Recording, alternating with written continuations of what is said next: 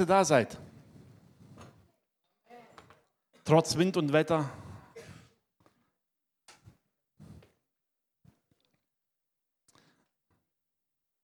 Und glaub mir, Gott hat was für dich heute.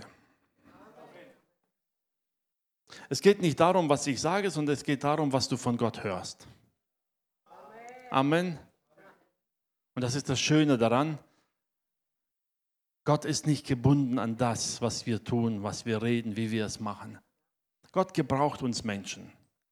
Aber er hat seinen ganz eigenen Weg in die Herzen hineinzusprechen. Und das tut er.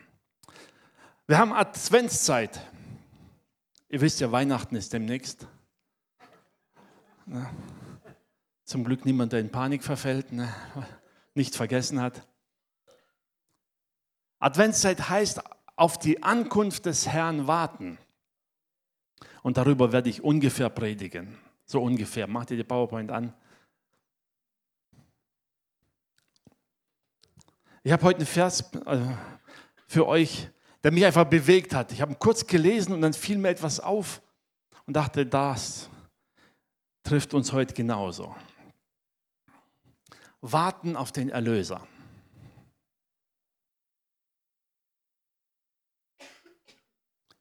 Wir warten öfters mal auf einen Erlöser, oder? Wenn man mal wieder zu viel Geld ausgegeben hat und das Konto ist leer oder im Minus, dann hofft man und wartet, dass uns irgendjemand davon erlöst. Irgendjemand das ausgleicht. Wenn du Single bist und wartest auf einen richtigen Partner, dann wartest du auch auf jemanden, der dich erlöst aus deiner Einsamkeit. Ne? So ein Ritter auf dem weißen Pferd ist heute schwer zu kriegen. Also Ritter gibt es genug, aber weiße Pferde kriegt man nicht so leicht. Ne? Was dachtet ihr, es gibt schwer zu kriegen richtige Männer oder wie? Oder richtige Frauen? Euch geschehe gemäß eurem Glauben. Ne? Also, ein Scherz beiseite. Wisst ihr, immer dann, wenn wir uns irgendwie in eine verzwickte Situation hineinmanövriert haben und alleine nicht mehr rauskommen, beten und warten wir und hoffen, dass irgendjemand uns rausholt. Ist doch so, oder? So waren die Menschheit schon von Anfang an, war immer so.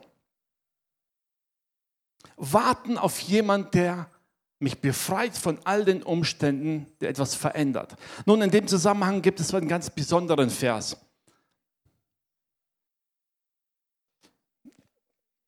Na, es gibt eine schöne Geschichte in Lukas Kapitel 2. Da heißt es, da war eine Witwe, die hieß Hannah. 80 Jahre alt heißt es. Die war nur wenige Jahre verheiratet und dann heißt es, und sie diente dem Herrn Tag und Nacht im Tempel. Ich hatte immer so die Vorstellung, die arme Frau immer alleine, einsam und so weiter. Aber dieser Vers hat mich ein bisschen was anderes gelehrt. Da heißt es, als Maria und Josef in den Tempel kamen mit Jesus und sie sah den Jungen, und da heißt es, sie trat hinzu, sah ihn und fing an zu reden. Zu wem? Und sie pries Gott, redete von ihm zu allen, die auf die Erlösung Jerusalems warteten. Sie waren im Tempel. Das heißt, sie war nicht die Einzige, die da war und wartete. Ralf würde sagen, die hatten eine kleine Gruppe, so Interessenkleingruppe, die alle auf den Erlöser warteten und sich darüber unterhalten haben. Ist gut, oder? Was machst du, wenn du auf etwas Bestimmtes wartest? Hey, wenn wir auf Weihnachten warten, dann sitzen wir nicht da und reden über das Wetter. Oder? Also wenn die Kinder auf Weihnachten warten, dann reden sie auch nur von Weihnachten. Von dem, was alles kommt. Wie es wohl sein wird. Und ob die Geschenke genau die sind, die sie wollten. Amen. Wenn man auf den Urlaub wartet, dann redet man nicht von der Arbeit. Da redet man davon, wie schön der Urlaub sein wird und was man alles machen wird und was man endlich alles nachholen wird. Wisst ihr, die Bibel sagt hier, die haben auf die Erlösung gewartet. Was haben sie gemacht? Sie redeten darüber. Sie unterhielten sich, sie tauschten sich aus. Warum? Sie wussten, die Umstände in Jerusalem sind echt bescheiden. Es war nicht angenehm zu leben, die Umstände waren schlimm. Sie warteten auf die Erlösung Jerusalems. Sie warteten auf jemanden, der sie endlich rausholt aus diesen Umständen. Warum? weil der Erlöser durch die Propheten verheißen wurde.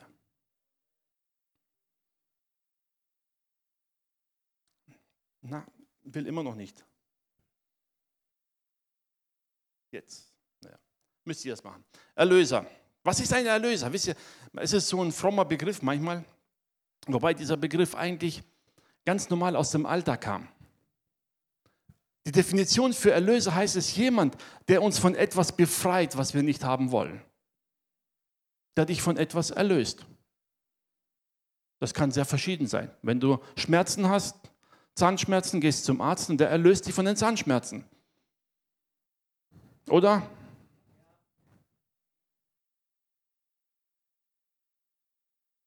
Wenn du irgendwelche Probleme hast, dann suchst du einen Fachmann, der dich von diesem Problem erlöst. Das ist der Begriff. Der Begriff Erlöser kommt aber eigentlich, oder im Jüdischen kommt er eigentlich aus dem Alten Testament, aus 5. Äh, Mose 25. Da beschreibt Gott ein ganzes Gebot und sagt, hey, wenn einer deiner Verwandten verarmt, wenn er praktisch bankrott ist, dann traf Gott Vorsichtsmaßnahmen, wie er praktisch der Familie den Besitz erhalten kann. Mit anderen Worten, der nächste Verwandte sollte praktisch das Land oder das, ähm, was da dazugehört, aufkaufen zu einem festen Preis und nach einer bestimmten Preis der Familie wieder, äh, nach bestimmten Zeit der Familie wieder zurückgeben, so dass sie sich erholen können, nach einer gewissen Zeit wieder bewirtschaften können. Und man nannte diesen Mann den Löser. Vor allem bekannt wurde diese Geschichte durch Ruth. Also ich glaube, ihr müsst doch hinten weiterschalten, der will nicht.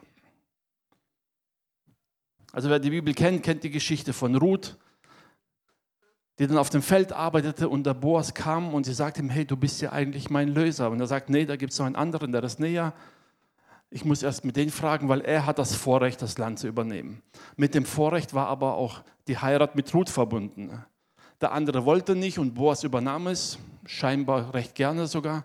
Von daher, so wurde es bekannt, er war ein Löser, der praktisch die Familie herausholte aus dem Elend, das sie hatten. Was war passiert? Der Vater war gestorben, beide Söhne waren gestorben. Im Grunde genommen war Nachkommen der Familie ausgestorben. Das war jemand, der praktisch hineinkam in eine Situation und sie herausholte. Mit diesem Bild vor Augen warteten die Israeliten auf den Erlöser, der kommt und sie befreit. Oder ganz anders gesagt, im Alter kennen wir das. Wir brauchen jemanden, der kommt und dann macht, dass alles wieder gut wird. Wer Kinder hat, der kennt das. Ne? Wenn ein kleines Kind eine Tasse umschmeißt, kommt Mama und macht alles wieder gut. Ist auch eine Art Erlösung. Gehört dazu. Wisst ihr, warum ich das sage? Wir denken manchmal, warum haben die Israeliten damals Jesus nicht erkannt. Sie waren genauso Menschen wie wir. Das war das Problem. Wir erwarten immer eine Lösung, die unserer Vorstellung entspricht. Oder? Wenn du Schulden hast, dann wartest du auf jemanden, der kommt und dir den Schulden beseitigt. Wenn dann jemand kommt und sagt, du weißt du was, ich zeige dir, wie man Geld investieren kann, damit irgendwann vielleicht wieder was rauskommt, dann ist das für dich keine Lösung. Keine Erlöser, sondern jemand, der es nur schlimmer macht. Ne?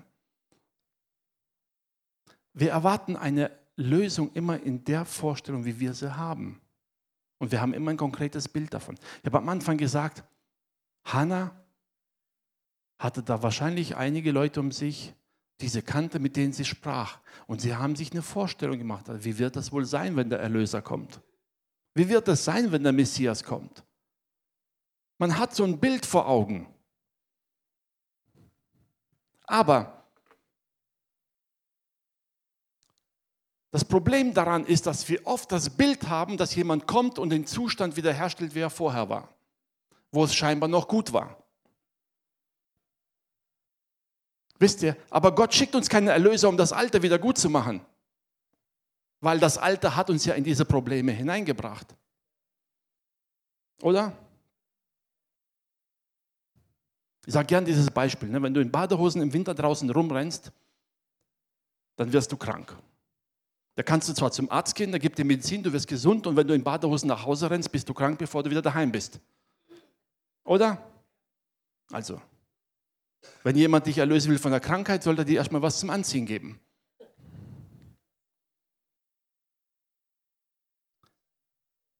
Wir haben aber im Kopf immer wieder das Problem, dass wir denken, das war vorher gut, jetzt ist schlecht, ich brauche eine Erlösung, dass wieder so wird wie vorher. Es war vorher nicht gut. Wenn es gut gewesen wäre, wäre ich nicht in dem Schlamassel. Und das Interessante ist, wir Menschen haben ein Problem damit, das zu lernen. Kennt ihr das Buch Richter im Alten Testament? Ist eine sehr Geschichte, ein sehr interessantes Buch mit Geschichten über menschliche Schwächen. Da heißt es, Israeliten sündigten, kamen in Gefangenschaft und Gott sandte ihnen Retter. Und jedes Mal verschiedene. Ein Simson, der mit viel Kraft befreite, ein Gideon, der mit einer kleinen Armee besiegte. Es gab die unterschiedlichen Retter oder Erlöser, die kamen das Volk Israel herausbrachten. Und die Bibel sagt, und dann machten sie wieder, was sie wollten. Sie machten genau das gleiche wie vorher auch. Bis es wieder schlimm war, sie schrien zum Herrn, Gott sandte wieder einen Retter, der holte sie wieder aus den Problemen raus und sie machten genauso weiter wie vorher. Aber wenn wir ehrlich sind, unser eigenes Leben betrachten, das entspricht oft uns, oder? Oft passiert es, dass wir in einer Situation stecken und denken, Herr, wenn du mich jetzt hier rausholst, ich mache das nie wieder. Und dann holt dich der Herr raus, dann geht dir es gut und du hast vergessen. Und du machst es doch wieder. Passiert uns oft das, oder? Weil wir immer wieder denken, dass wir nur von diesen Umständen befreit werden müssen. Aber das Problem ist ganz woanders. Als Jesus nach Jerusalem hineinkam, da heißt es, er ritt auf dem Fohlen, Jerusalem jubelt ihm entgegen und die Schrift sagt, und er weinte. Er weinte, als er die Stadt sah. Wisst ihr, sie sahen die äußeren Umstände und dachten, wow, unser Erlöser kommt. Und er sah, was dahinter passieren wird. Und sah die, die Zerstörung. Und da heißt es, wie oft habe ich dich versammeln wollen. Wie oft? Oder mit anderen Worten, wie oft habe ich dich retten wollen? Aber du wolltest nicht. Du wolltest die Rettung nicht, die ich gab. Du wolltest deine Lösung. Du wolltest nicht die Rettung, die ich dir angeboten habe. Du wolltest es auf deinem Weg machen.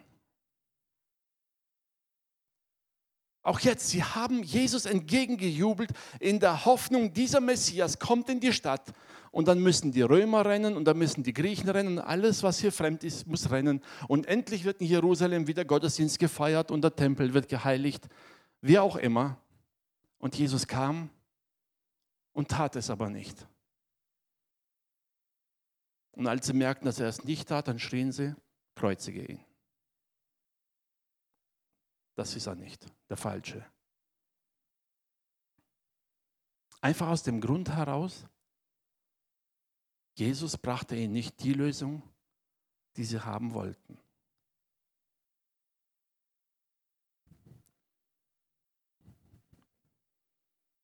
Halt, ja.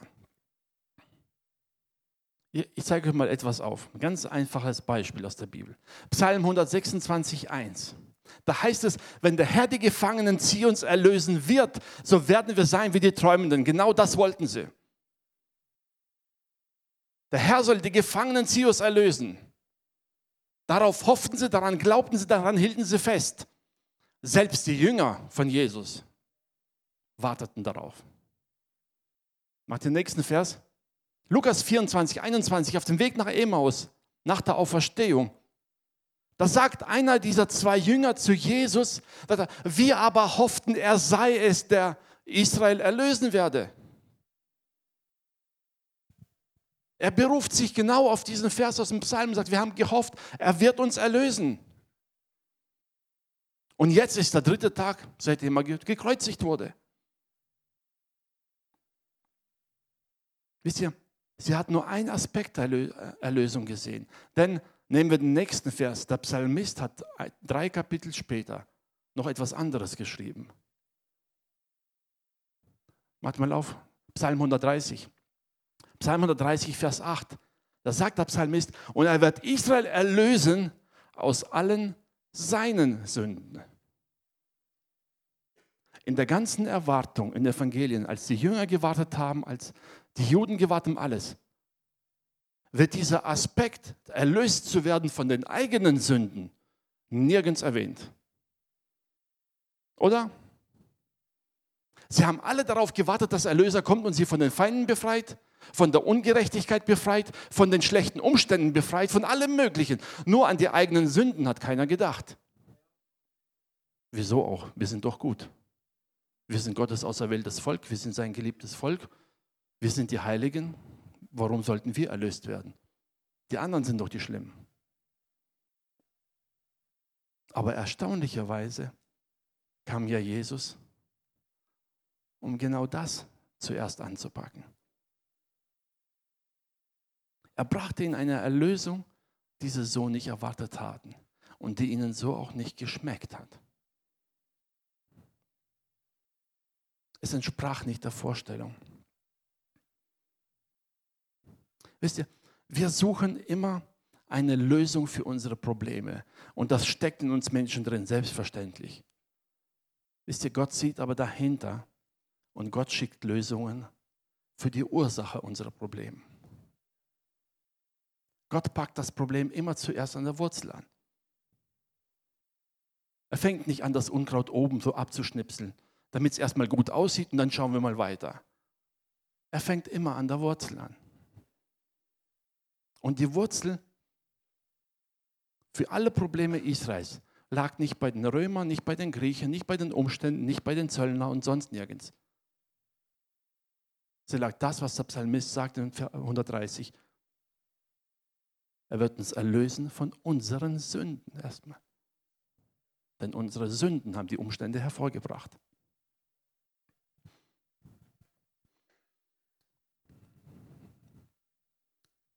Paulus schreibt an Timotheus. Er schreibt einen Brief, vermutlich aus der Gefangenschaft heraus und sagt, der Herr wird mich erlösen. Er schreibt kurz davor und sagt, hey, alle haben mich verlassen, niemand hat mir beigestanden, bin so ziemlich allein gelassen. Aber er schreibt nicht, der Herr wird mich erlösen von allem Übel. Aber wohin? Und mich retten in sein Reich hinein. Paulus ging es nicht darum, ob seine Umstände sich groß ändern. Manch einer wird sich fragen, warum hat Gott das nicht anders geführt? Der Engel sagte zu Paulus, hey Paulus, mach dir keine Sorgen, du musst vor dem Kaiser treten und das Zeugnis ablegen. Der Kaiser muss das Evangelium hören. Nun wird einer fragen, ja, warum hat Gott nicht im Kaiser die Neugier geweckt, dass er Paulus gerufen hat? Hätte doch Gott auch machen können. Nun, Gott hat den Menschen einen freien Willen gelassen, zu entscheiden. Aber er wusste, wie er den Kaiser dazu kriegt, Paulus vorzuladen. War kein Problem. Paulus als Gefangener musste vor ihn treffen und der Kaiser war verpflichtet, ihn anzuhören. Und Paulus hatte viel zu sagen. Gott kennt Mittel und Wege, vielleicht nicht so, wie wir es uns vorstellen, aber es ging. Aber Paulus steckte mittendrin und wusste eins: Mein Herr, mein Gott, wird mich aus all diesem Übel erlösen. Dabei geht es aber nicht darum, ob sich die Umstände ändern, sondern er wird mich erlösen hinein in sein Reich. Das ist mein, sein Blick gewesen, sein Ziel gewesen, zu wissen, ich kann meinem Gott vertrauen, egal was kommt, egal wie die Umstände aussehen werden, ich kann ihm vertrauen. Paulus schreibt an die Römer und sagt, in all dem, also in all den Umständen, in allen Schwierigkeiten, in allen Problemen, in diesen Umständen überwinden wir weit. Er hat nicht gesagt, wir überwinden alle Probleme und haben sie dann nie wieder, sondern mitten in Kämpfen werden wir zu Überwindern. Mitten in Krisen werden wir zu Siegern. Das formt uns.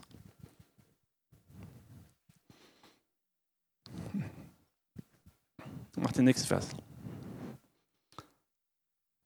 Einer der bekanntesten Verse aus dem Alten Testament, aus dem Buch Hiob. Da heißt es in Hiob 1925, aber ich weiß, dass mein Erlöser lebt. Er steht am Schluss über dem Tod. Das ist die neue evangelistische Übersetzung. Luther sagt dann, und als der Letzte wird er sich über meinem Staube erheben. Da sitzt Hiob, hat alles verloren, Gesundheit dahin, geplagt ohne Ende. Und trotzdem wusste er, ich weiß, mein Erlöser lebt. Und selbst über meinem Tod wird er sich noch als Sieger erheben. Weil ich weiß, wer das ist. Wisst ihr, Hiob hatte diesen Blick nicht auf seine Umstände hin, sondern dieses volle Vertrauen. Mein Erlöser hat mein Leben in der Hand. Wie er es macht, seine Sache. Aber ich weiß, mein Erlöser lebt. Noch einen Bibelvers. Ich mache es heute ganz entspannt und kurz für euch. Wieder ein Erlebnis. Prophet namens Simeon. Jesus bringt äh, Jesus kommt mit seinen Eltern den Tempel, das heißt, er wird hineingebracht als Kind zur Beschneidung am achten Tage. Da heißt es, der Prophet Simeon sieht ihn, nimmt ihn auf die Hand und fängt an zu reden. Etwas Erstaunliches. Macht das mal an, Lukas 2, 29 bis 32. Da sagt der Herr, nun kann dein Diener in Frieden sterben. Denn du hast deine Zusage erfüllt. Mit meinen Augen habe ich die Rettung gesehen. Luther übersetzt hat er, denn meine Augen haben den Heiland gesehen. Stell dir das mal bildlich vor. Was hat Simeon mit seinen natürlichen Augen gesehen? Ein Baby, hilflos.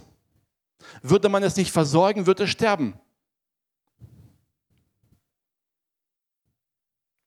Er sah ein Kind auf den Arm und er kannte die Umstände. Die Sterblichkeit von Kindern war in der damaligen Zeit sehr hoch.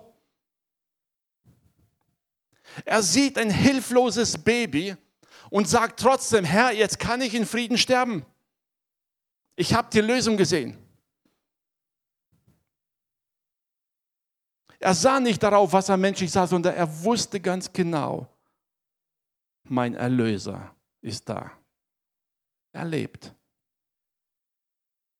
Und er achtete nicht auf das, was er natürlich in menschlichen Augen sah, sondern er vertraute auf das Wort, das er empfangen hatte. Du wirst mit deinen Augen den Erlöser sehen. Und er wusste, wenn ich den Erlöser sehe, wird es in Erfüllung gehen. Wie es kommen wird, keine Ahnung. Nun, wahrscheinlich hatte auch Simeon nicht gerade die ganz klare Vorstellung, wie es vor sich gehen wird. Die nächsten zwei Verse können wir es lesen. Macht er auf, Vers 31 heißt es, die du für alle Völker vorbereitet hast, ein Licht, das die Nationen erleuchten und dein Volk Israel zu Ehren bringen wird. Er hatte auch noch diesen nationalen Blick für das Volk. Aber das sei dahingestellt. Sein Vertrauen war das, was ihn auszeichnete. Zu wissen, ich sehe zwar mit meinen Augen ein Baby, das nichts bewirken kann, absolut hilflos ist aber in meinem Geist, in meinem Herzen weiß ich, die Erlösung ist da. Wie sie kommt, unwichtig. Wie es passieren wird, zweitrangig. Die Erlösung ist da. Ich möchte euch heute ein bisschen herausfordern. Kurze Predigt, dafür längeres Gebet. Aus einem einfachen Grund. Schau dir mal die Probleme in deinem Leben an, die du loswerden willst.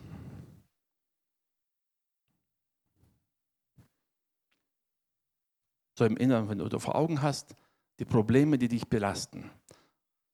Und wenn du ehrlich bist, wirst du genau sagen, ich bin genauso wie die Menschen damals. Ich habe eine klare Vorstellung, wie Gott meine Probleme lösen sollte. Oder? Stimmt's? Und wir sind enttäuscht, weil wir nicht sehen, dass Gott genau das macht, was wir erwarten. Die Probleme sind immer noch da. Aber Herr, du hast doch den Erlöser verheißen. Du hast doch gesagt, du hast am Kreuz alles für mich vollbracht. Warum sind die Probleme immer noch da? Nun, es klingt jetzt vielleicht hart, aber vielleicht sind die Probleme deshalb da, weil die Ursache der Probleme immer noch da ist. Und daran denken wir zu selten. Gott will an der Wurzel arbeiten,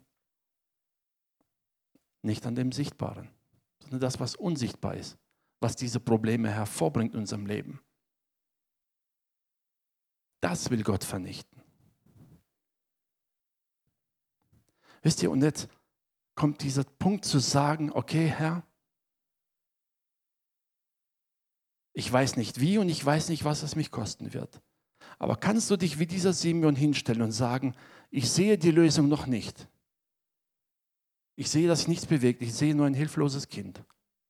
Aber ich weiß, dass du am Kreuz für mich es vollbracht hast. Und egal wie du es löst, Hauptsache du löst es. Auch wenn es bedeutet, dass in mir sich verändern muss. Vielleicht, dass es bedeutet, dass der Weg nicht so gehen wird, wie ich es erwartet habe. Wisst ihr, die Jünger selbst haben gewartet, dass Jesus eines Tages König wird. Das haben sie lange geglaubt. Sie warteten auf den Tag, an dem er gekrönt wird. Stattdessen wurde er gekreuzigt. Oder? Eine bittere Erfahrung auf der Weg nach Emos. Man kann diese Jünger verstehen. Man hat die ganze Zeit gehofft und gewartet und jetzt ist der, auf den man alle Hoffnung gesetzt hat, am Kreuz gestorben. Und die Hoffnung ist dahin. Können wir den Mut aufbringen zu sagen, ich kreuzige meine Vorstellung von der Lösung. Ich hänge meine Vorstellung ans Kreuz und vertraue Gott, dass er seine Lösung bringt. Es ist hart, ganz ehrlich. Wenn etwas ist, was du so festhältst, wenn es etwas gibt, wo du dir so sehr wünschst, dann zu sagen, hey, Herr, ich lasse es los. Mach damit, wie du es für richtig hältst. Und vielleicht wird das, was ich mir hoffe, nicht in Erfüllung gehen. Und vielleicht wird etwas sterben, aber dafür etwas Neues auferstehen. Etwas, was ich so nicht erwartet habe. Wir haben es jetzt leichter, wir wissen, was kam. Wir wissen, dass die Erlösung kam. Und die Erlösung nicht nur für das Volk Israel, sondern für die gesamte Menschheit. Im Nachhinein ist es immer leichter, etwas zu erzählen, wie Gott dich durch Krisen geführt hat. In der Krise redet man nicht so gerne drüber. Vor allem, wenn der Herr uns nicht so führt, wie wir es gern hätten, dann reden wir auch nicht so gerne drüber. Aber es ist so. Wisst ihr, Simeon war deshalb bemerkenswert, weil er nicht auf die Umstände schaute, sondern fest darauf verlassen hat, dass wenn Gott gesagt hat, dass das der Erlöser ist, wird die Erlösung kommen.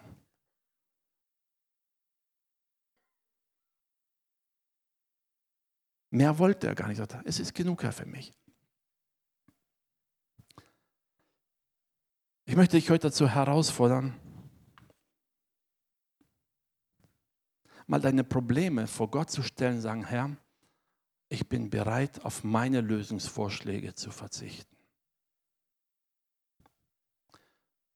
Ich bin bereit, deine Erlösung anzunehmen, auch wenn sie nicht so kommt, wie ich es mir wünsche. Es ist der härtere Weg, aber es ist der bessere für uns. Es ist der Weg, der Vertrauen fordert. Vertrauen zu sagen, okay Herr, vielleicht bekomme ich nicht das, was ich jetzt so sehr mir wünsche oder sehne. Aber ich weiß, du hast einen besseren Weg.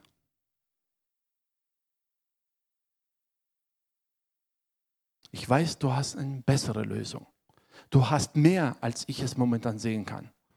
Lobpreisteam, kommt ihr nach vorne.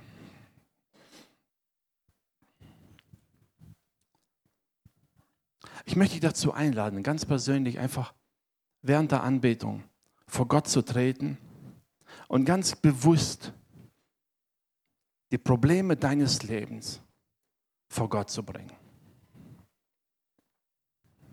Du brauchst gar nicht mitsingen. Lass die Musik spielen, anbieten. Aber ich lade dich mal dazu ein, mach mal diesen ganz bewussten Schritt zu sagen, Herr, das ist mein Problem. Und eigentlich wünsche und hoffe ich, dass es sich so löst. Aber ich bin bereit, meine Vorstellung aufzugeben, weil ich dir vertrauen will.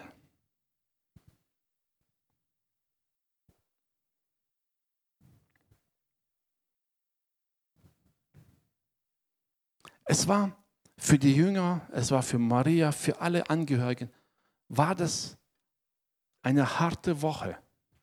Nicht die vor Weihnachten, sondern die nach Ostern.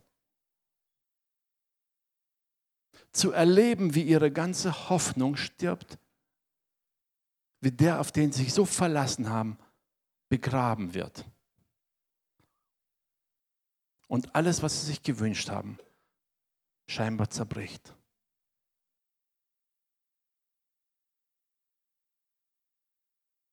Obwohl Jesus ihnen so oft gesagt hatte, dass er auferstehen wird, in dem Moment hatten sie Probleme damit, es zu glauben. Es fällt schwer.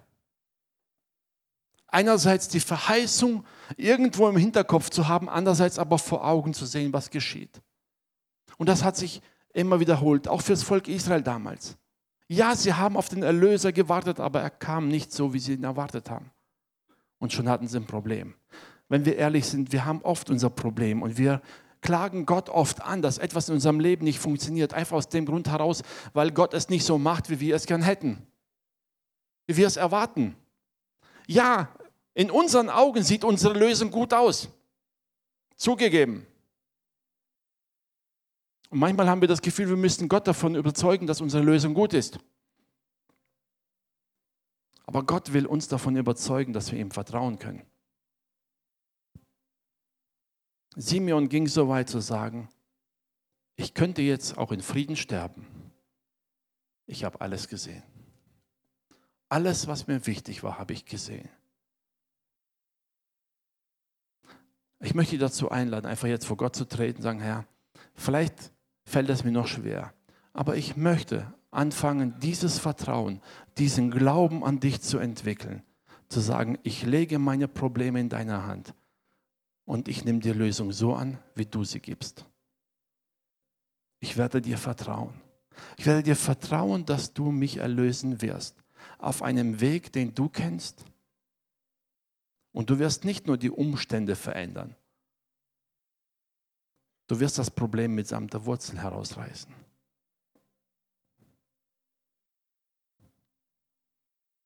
Manchmal ist diese Wurzel etwas, was wir lieb gewonnen haben was wir gar nicht aufgeben wollen. Und da sind wir alle gleich für Menschen. Da müssen wir uns nicht schämen. Wir alle haben unseren Stolz. Manche Dinge wollen wir nicht aufgeben. Aber je mehr wir von Gott gebraucht werden wollen, je mehr wir erleben wollen, wie Gott unser Leben verändert, desto mehr müssen wir bereit sein, unser altes Ich tatsächlich sterben zu lassen. Aufzugreifen und sagen, Herr, du wirst es machen. Ich vertraue dir. Lass uns mal aufstehen.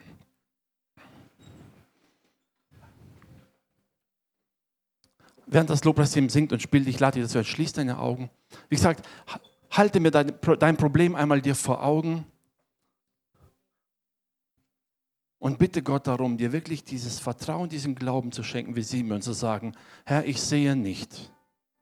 Das, was ich sehe, ist nur das, was ich jetzt weiß. Ich weiß, dass du am Kreuz gestorben bist. Ich weiß, dass du mich erlöst hast. Und ich weiß, dass du verheißen hast, mich niemals alleine zu lassen. Ich sehe die Auswirkungen vielleicht noch nicht in meinem Leben, aber ich vertraue dir. Es ist wie so ein kleines Baby, das momentan hilflos in meinen Gedanken vor sich tummelt. Aber ich weiß, in dieser Aussage, mein Erlöser lebt, er ist da. In dieser Aussage liegt bereits meine ganze Hoffnung, denn er ist da.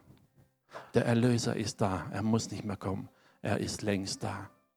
Er hat das Werk längst für dich und für mich vollbracht. Die Umstände zu verändern sind für Gott eine Kleinigkeit. Aber er will uns formen, uns gestalten. Er will uns dahin bringen, dass wir nicht mehr in diese Probleme hineinfallen. Er will uns dahin bringen, dass wir ihm so vertrauen, voller Gewissheit, dass er uns alles zutrauen kann und dass wir bei ihm auch alles zutrauen können. Das ist sein Plan mit uns. Und dazu gebraucht Gott auch manche Umstände, um uns stark zu machen in ihm. Geist Gottes, ich danke dir, dass du jetzt hier bist. Ich danke dir, dass du uns kennst, Herr. Du kennst unsere Stärken, du kennst auch unsere Schwächen, Herr. Du kennst die Bereiche, in denen wir wirklich stark und mutig vorwärts gehen. Und du kennst auch die Bereiche, in denen wir hilflos vor dir stehen und nicht wissen, was wir machen sollen. Geist Gottes, ich danke dir, dass du jetzt hier bist, jedes Herz kennst, dass du hineinsprichst in die Herzen. Herr, lass dieses Vertrauen wie so ein kleines Kind in unserem Herzen plötzlich sich manifestieren.